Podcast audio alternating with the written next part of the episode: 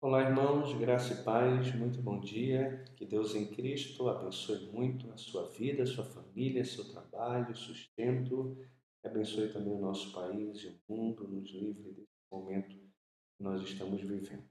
Vamos orar e pedir ao Senhor que fale o nosso coração na manhã de hoje.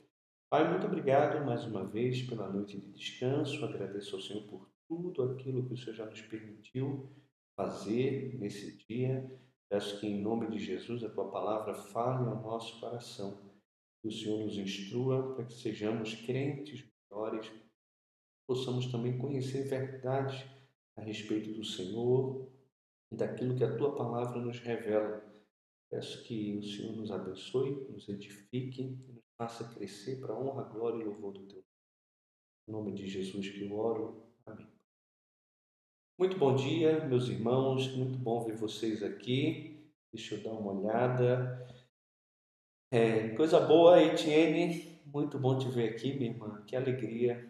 Esposinha, Cida. Keidna Carneiro. Graça e paz. Que Deus te abençoe. Também Márcia, Bia. Que alegria ver vocês aqui. A Silvia, a Eva, minha mãe, o Adão, Maria Cristina, o Délcio, Vivian também a Simone.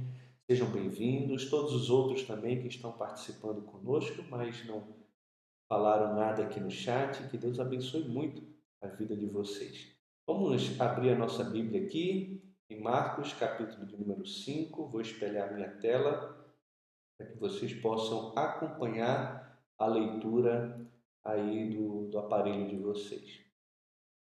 Diz assim a palavra do nosso Deus, Marcos capítulo 5. Entremente chegaram a outra margem do mar, a terra dos Gerazenos. Ao desembarcar, logo veio dos sepulcros ao seu encontro um homem possesso de espírito imundo, o qual vivia nos sepulcros e nem mesmo com cadeias alguém podia prendê-lo. Porque, tendo sido muitas vezes preso com grilhões e cadeias, as cadeias foram quebradas por ele e os grilhões despedaçados. E ninguém podia subjugá-lo. Andava sempre de noite e de dia, clamando por entre os sepulcros e pelos montes, ferindo-se com pedras. Quando de longe viu Jesus, correu e o adorou, exclamando em alta voz: Que tenho eu contigo, Jesus, filho do Deus Altíssimo? Conjuro-te por Deus que não me atormentes.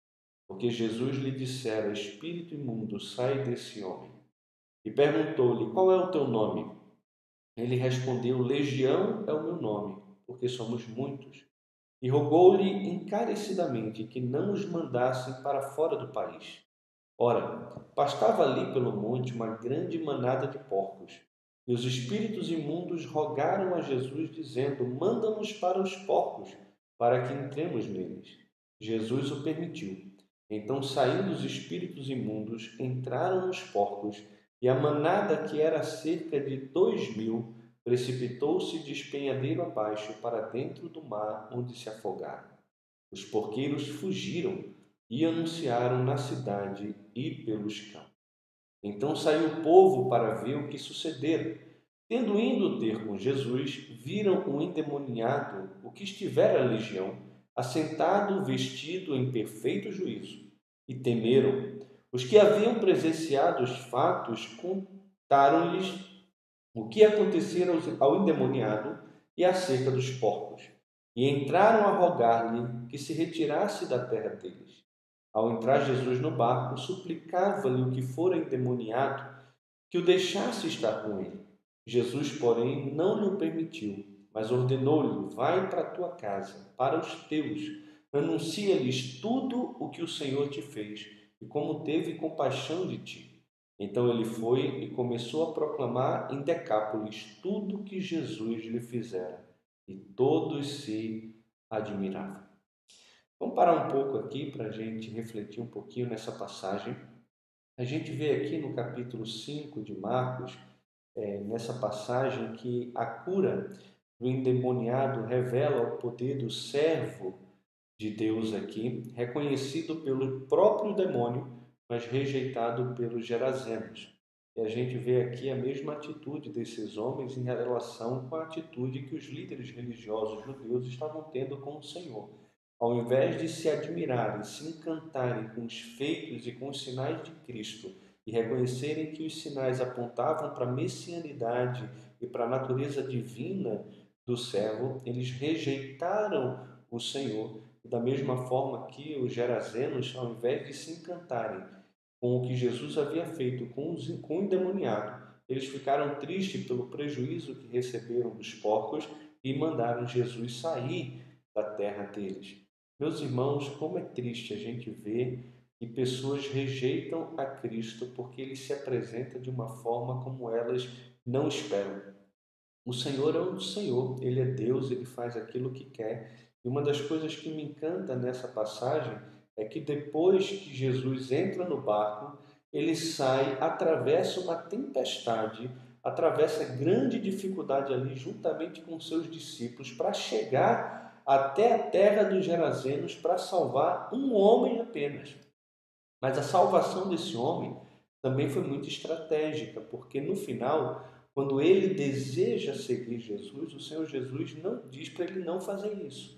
Diz para ele ficar na sua terra e dar testemunho para os da sua casa, para os da sua terra, de tudo aquilo que o Senhor havia feito na vida dele. Jesus tem convicção de quem ele é, ele é o Senhor, ele foi aquele que libertou esse homem da escravidão do diabo, da opressão maligna, realmente de uma possessão maligna, e agora a vida dele serviria de testemunho para todos aqueles que olhassem para ele.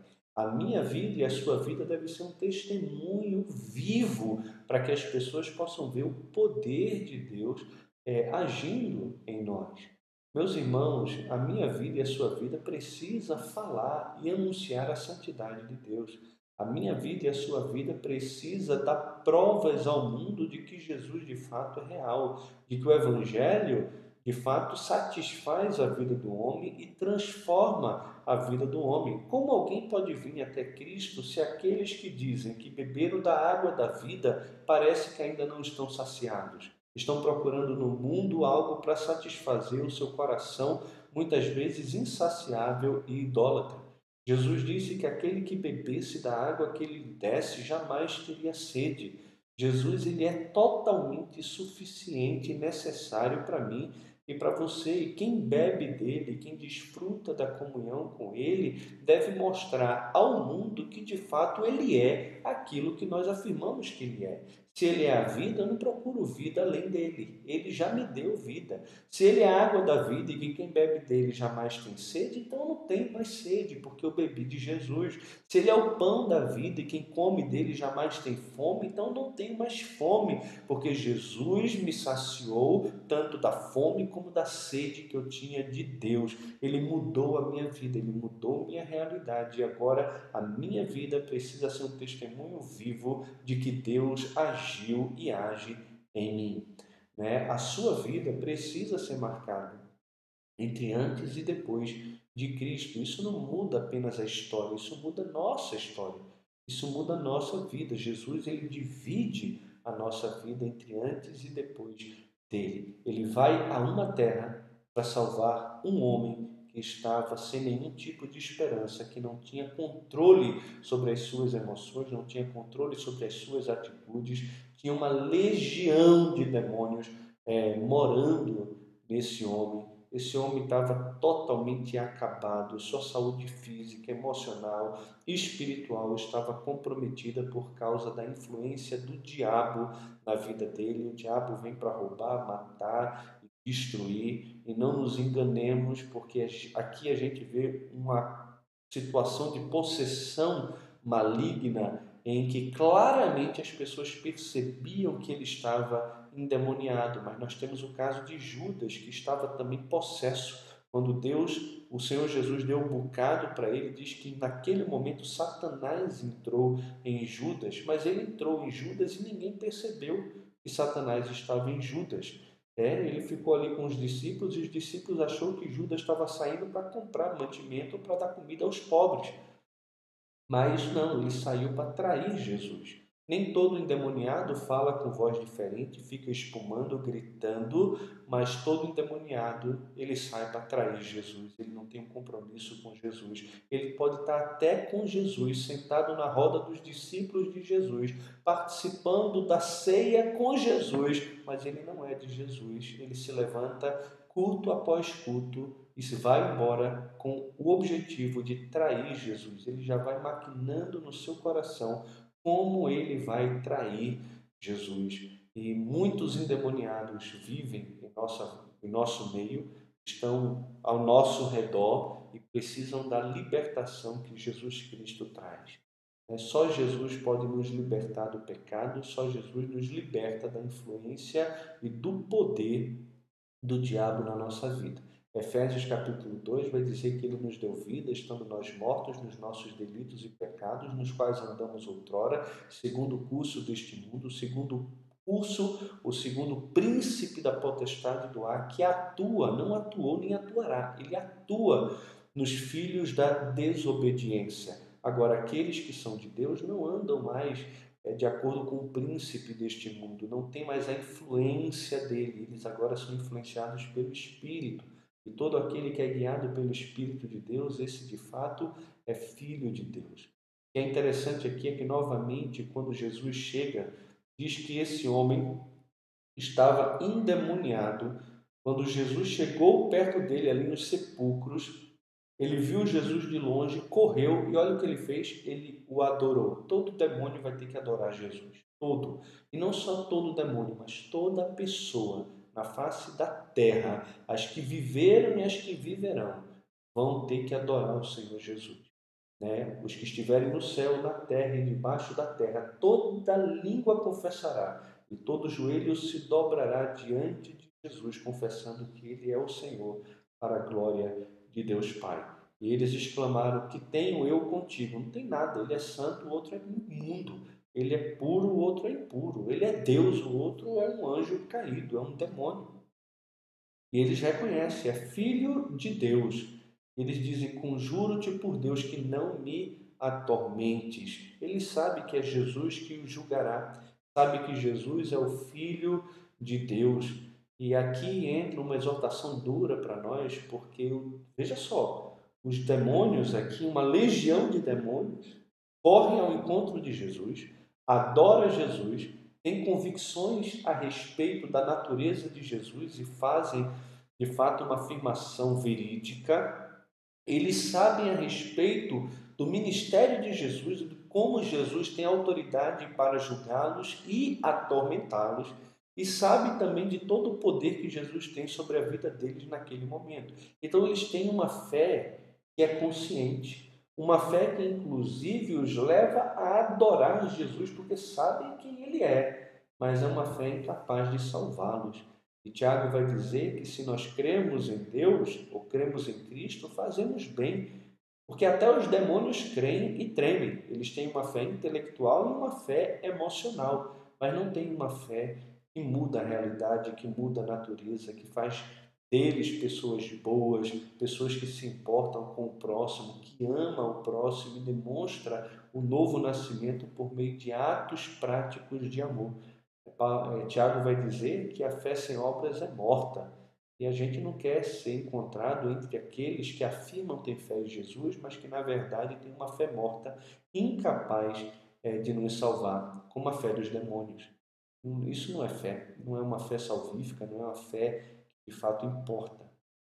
E então Jesus exerce autoridade aqui sobre esse homem, que vai então a testemunhar de Jesus para aqueles que são da sua própria casa.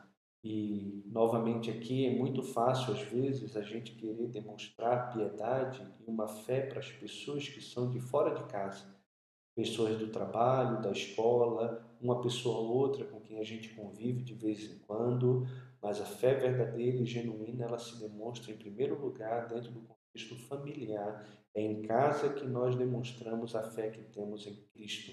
E são para os da nossa casa que nós devemos anunciar em primeiro lugar a salvação que há em Cristo e aquilo que Deus fez em nós, a compaixão que teve de nós, de mim e também de você. Você tem testemunhado de Jesus para os da sua casa, você tem mostrado a compaixão de Deus. As pessoas, quando olham para a tua vida, vê a diferença que Jesus fez em você. As pessoas veem você sóbrio, conversando bem, lúcido, querendo seguir Jesus, amando Jesus, falando de Jesus. Né? Quem é Jesus para você e qual é o impacto do Evangelho na sua vida? Isso seria muito bom que você respondesse. Como tem sido o teu testemunho, a tua caminhada cristã? Nós precisamos muito é, do Senhor Jesus. Versículo 21. Tendo Jesus voltado no barco para o outro lado, afluiu para ele grande multidão e ele estava junto do. Eis que se chegou a ele um dos principais da sinagoga, chamado Jairo, e vendo-o prostrou-se aos seus pés e insistentemente lhe suplicou: Minha filhinha está à morte. Vem, vem as mãos sobre ela, ou impõe as mãos sobre ela, para que seja salva e viverá. Jesus foi com ele. O que é interessante aqui né, é que a cura da mulher hemorrágica e a ressurreição da filha de Jairo revelam a compaixão do servo e o seu poder tanto sobre a vida como também sobre a morte, né? Então Jesus aqui de forma muito compassiva atende o pedido de Jairo, mas eu queria olhar dentro de um bloco só, tanto Jairo como também a mulher enferma aqui.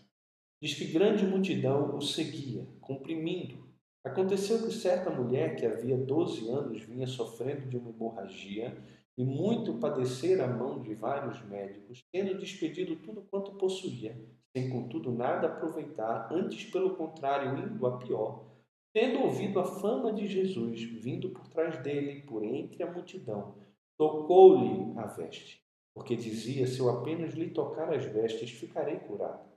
E logo se lhe estancou a hemorragia e sentiu no corpo estar curada do seu flagelo. Jesus, reconhecendo imediatamente que dele saíra poder, virando-se do meio da multidão, perguntou: Quem me tocou as vestes? Responderam-lhe seus discípulos: Vês que a multidão te aperta e dizes: Quem me tocou? Ele, porém, olhava ao redor para ver quem fizera isto. Então a mulher, atemorizada e tremendo, côncia do que nela se operara, veio, prostrou-se diante dele e declarou-lhe toda a verdade. E ele lhe disse: Filha, a tua fé te salvou, vai-te em paz e fica livre do teu mal. Falava ele ainda quando chegaram alguns da casa do chefe da sinagoga, a quem disseram: Tua filha já morreu, por que ainda incomodas o mestre? Mas Jesus, sem acudir a tais palavras, disse ao chefe da sinagoga: não temas, crê somente. Contudo, não permitiu que alguém o acompanhasse, senão Pedro e os irmãos Tiago e João. Chegando à casa do chefe da sinagoga, viu Jesus o alvoroço, os que choravam e os que pranteavam muito. Ao entrar, lhes disse: Por que estáis em alvoroço e chorais? A criança não está morta, mas dorme. E riam-se dele. Tendo ele, porém, mandado sair a todos, tomou o pai e a mãe da criança e os que vieram com ele, e entrou onde ela estava. Tomando-a pela mão, disse: Talita cumi, quer dizer, menina, eu te mando, levanta-te. Imediatamente a menina se levantou e pôs-se a andar, pois tinha doze anos. Então ficaram todos sobremaneira admirados, mas Jesus ordenou-lhes expressamente que ninguém o soubesse e mandou que dessem de comer a menina. Que texto lindo! Né? Já chama a nossa atenção aqui o fato de que a filha de Jairo tinha 12 anos e que essa mulher do fluxo de sangue também sofria há 12 anos. Jesus traz à vida uma menina de 12 anos e cura uma mulher que vinha sofrendo de um fluxo de sangue também por 12 anos. Esse homem, Jairo, um homem é, proeminente no meio dos judeus, chefe da sinagoga, um homem respeitado, um homem que tinha um nome a zelar. Ele vai até o Senhor Jesus, ele se prostra aos seus pés numa atitude clara de humilhação, talvez de desespero ou até mesmo de adoração. e diz que suplicou insistentemente. Parece que não foi apenas um pedido simples, ele insistiu com Jesus por causa de uma necessidade que ele estava enfrentando e que na verdade não era nem ele que estava enfrentando, era uma necessidade que a sua filha estava enfrentando. E esse homem, um pai, ele vai atrás de Jesus pensando no bem da sua filha. Ele insiste por Jesus, ele se humilha por Jesus, ele abre mão da sua dignidade, da sua posição, ele se prostra aos pés de Jesus e clama por Jesus em favor da sua filha para que ela pudesse viver. Eu e você, meu amado irmão, você que é pai, nós precisamos entender que os nossos filhos precisam da intervenção de Jesus. Independente se eles têm ou não alguma doença física, a gente já tem falado que a maior enfermidade do homem não é física, é espiritual, tem a ver com o pecado. E eu e você precisamos abrir mão de qualquer posição, de qualquer constrangimento que porventura possamos ter e devemos insistentemente nos prostrar diante dos pés de Jesus e clamar por Ele, pela vida dos nossos filhos, pela saúde espiritual dos nossos filhos. Isso não é papel somente das mães, somente das mulheres. É, acima de tudo, meu amado irmão, uma responsabilidade, um papel que você precisa desempenhar diante do Senhor, de apresentar os seus filhos diante de Jesus. Chegue diante do Senhor, se prostre diante dele, o adore, insista diante do Senhor em oração em favor do seu filho, para que ele possa abençoar a vida dos seus filhos e trazer vida, porque só Jesus traz vida aos mortos, só Jesus é capaz de perdoar o pecado de toda pessoa e seu filho, sua filha precisa do perdão dos pecados deles. Eles nasceram na iniquidade, em pecado concebeu a mãe deles. Eles herdaram o pecado imputado de Adão, eles são pecadores, eles não pecam, eles não são pecadores porque pecam, eles pecam porque nasceram pecadores e precisam de salvação que somente Jesus pode dar. Agora, o que é interessante é que Jesus vai com ele, vai com Jairo até a casa dele, né? mas no meio do caminho, na agenda de Jesus, acontece um imprevisto. Previsto para Jairo, um previsto é, para as pessoas que estão ali. Jesus tem uma agenda, ele tem um destino. O destino é a casa de Jairo. Existe uma menina que está enferma, quase à morte, e existe uma certa urgência. Mas Jesus, que conhece todas as coisas, e na agenda dele existia ainda algo que precisava acontecer antes de salvar a filha de Jairo, que era um encontro com essa mulher. Jesus queria mostrar para os seus discípulos, para o próprio Jairo e para a multidão o seu poder, a sua misericórdia e também que ele tem domínio sobre o tempo, sobre a agenda. Muitas vezes, irmãos, nós queremos que Deus haja no nosso tempo a gente ora, a gente clama, né? às vezes Deus já está em ação para nos abençoar, mas a gente quer que as coisas aconteçam sempre no nosso tempo, da nossa maneira. Não é assim que acontece, não é assim que acontece. Jesus, ele tem autoridade sobre a agenda dele. Não sou eu e você que determina horário para Deus fazer milagre, cura, para Deus salvar a vida de pessoas. Ele faz do jeito que ele quer e no tempo dele e se ele quiser. Então, ele é Deus. Mas nessa passagem vai dizer que o Senhor, por meio é, da fé dessa mulher, né, ele liberou o poder. É interessante que o texto deixa claro que foi a fé dessa mulher né, que rompendo com todo tipo de preconceito, de barreira, de tudo que se possa imaginar, não perdeu a oportunidade que ela tinha para ter a sua vida transformada e mudada. Ela já tinha perdido todo o seu dinheiro com os médicos, ela já vinha sofrendo há muito tempo. O sofrimento dela e a enfermidade dela tornava essa mulher cerimonialmente impura, incapaz de adorar, incapaz de congregar. Né? E mesmo assim, no meio da multidão, onde todo mundo se batia um no outro, ela, sabendo do risco que ela corria porque essa mulher estava imunda, ela estava impura. E se as pessoas soubessem ou a reconhecessem ali naquele meio, isso poderia não ser bom para ela. E mesmo assim, ela enfrenta essa dificuldade para poder se aproximar de Jesus. E ela tinha um pensamento.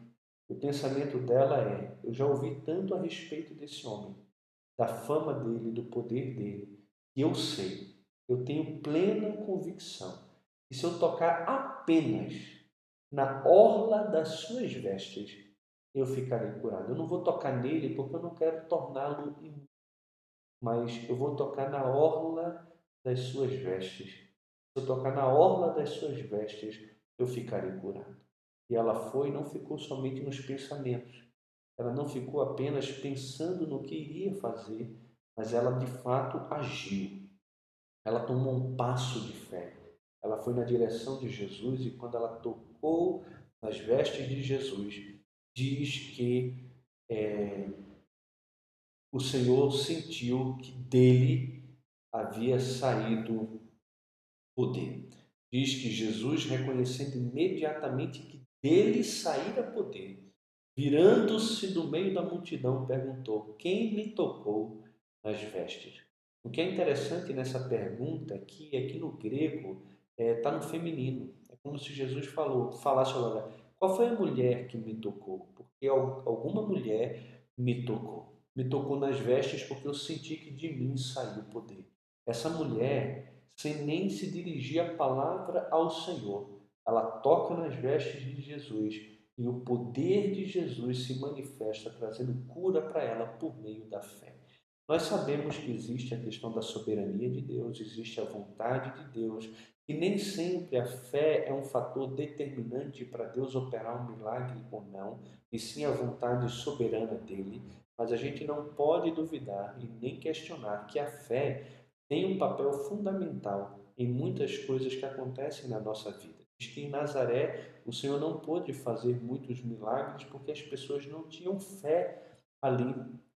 Tiago também vai dizer que quando a gente ora ao Senhor, a gente tem que com fé, em nada duvidando, porque aquele homem que duvida é semelhante à onda do mar, agitada e impelida pelo vento, e não suponha esse homem que alcançará do Senhor alguma coisa.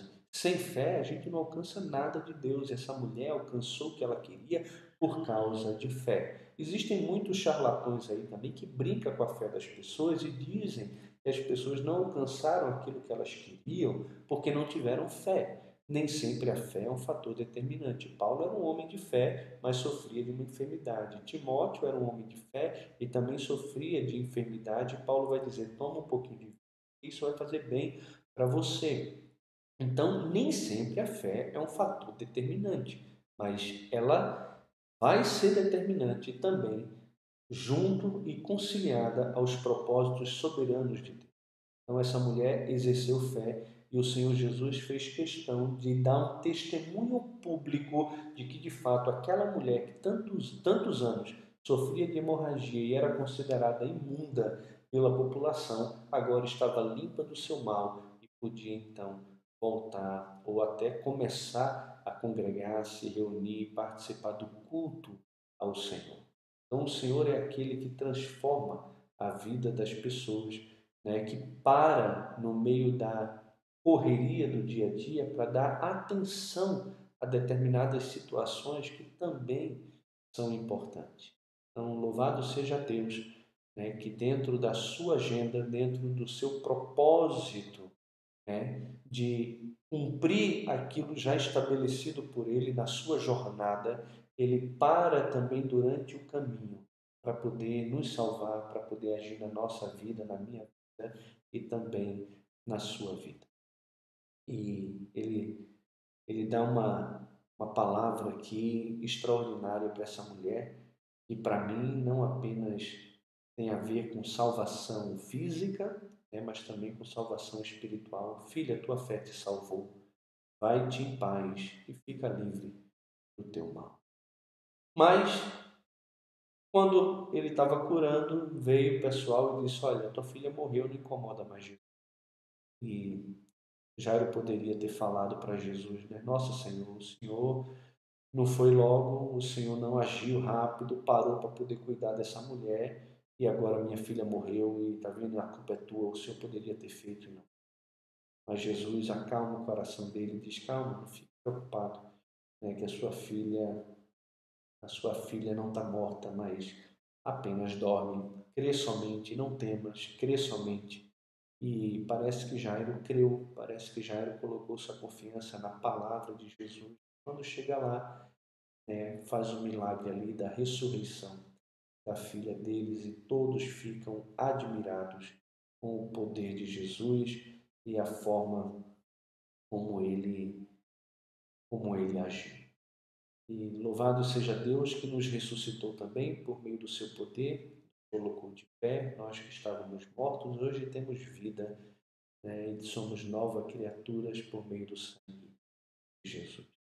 Então, que Deus nos abençoe, aplique a Sua palavra ao nosso coração, nos ensine sempre a temer o Seu santo e bendito nome e que, de fato, a minha vida e a sua vida sejam um testemunho poderoso dos feitos do Senhor né, para as pessoas que estão à nossa volta.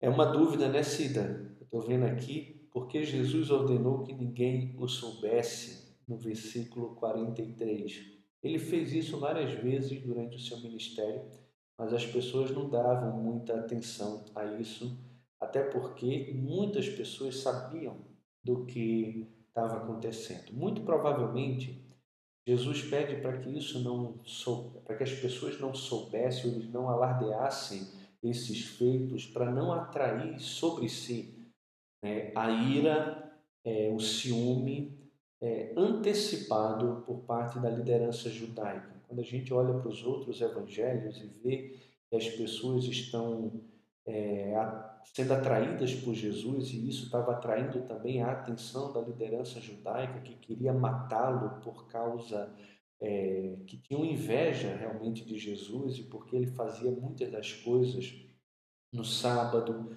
estava curando pessoas nas sinagogas. A gente tem aqui um chefe da sinagoga, né, tendo sua filha ressuscitada. Então, de repente, você tem um grupo enorme de judeus considerando Jesus como Messias e atraindo assim também a inveja dos próprios líderes é, religiosos. Então, a ideia talvez aqui seja para não atrair realmente antecipadamente algum tipo de atrito ou de conflito entre Jesus e a liderança judaica que deveria acontecer somente no tempo determinado pelo Pai, quando Jesus iria então para a cruz. A gente vê isso no caso, por exemplo, do Evangelho de João, quando a gente está tá estudando. O Evangelho de João, no capítulo 4, diz que Jesus, quando soube que os líderes religiosos já tinham conhecimento de que ele, Jesus, batizava mais pessoas do que o próprio João Batista, se bem que ele mesmo não batizava, e sim os seus discípulos, o que é que ele faz? Ele se retira dali né, e vai para a parte de Samaria, lá para Galiléia, e depois retorna exatamente por quê? Porque na sua terra ele sabia que um profeta não tinha honra. Então ele quer ir para um lugar onde ele não tem honra, ele quer ir para um lugar onde ele não é aceito por causa exatamente de não entrar em choque, em conflito antecipado com a liderança judaica.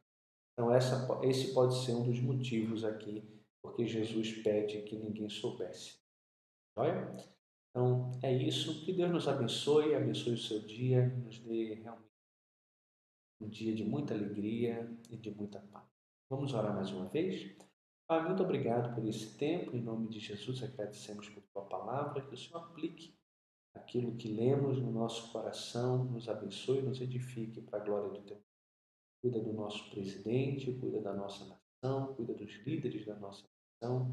Pedimos, ó Deus, pelo nosso país, por essa crise que estamos vivendo na nossa democracia, no meio político, que o Senhor possa agir de uma maneira poderosa, ó Deus, e realmente guiar a nossa nação dentro daquilo que, que é bom para nós daquilo que é direito, daquilo que é justo, correto. Abençoa também o mundo. Ó Deus querido, nos livra dessa pandemia. É a minha oração no nome de Jesus. Amém. Meus irmãos, Deus abençoe. Um grande abraço. Fiquem na paz.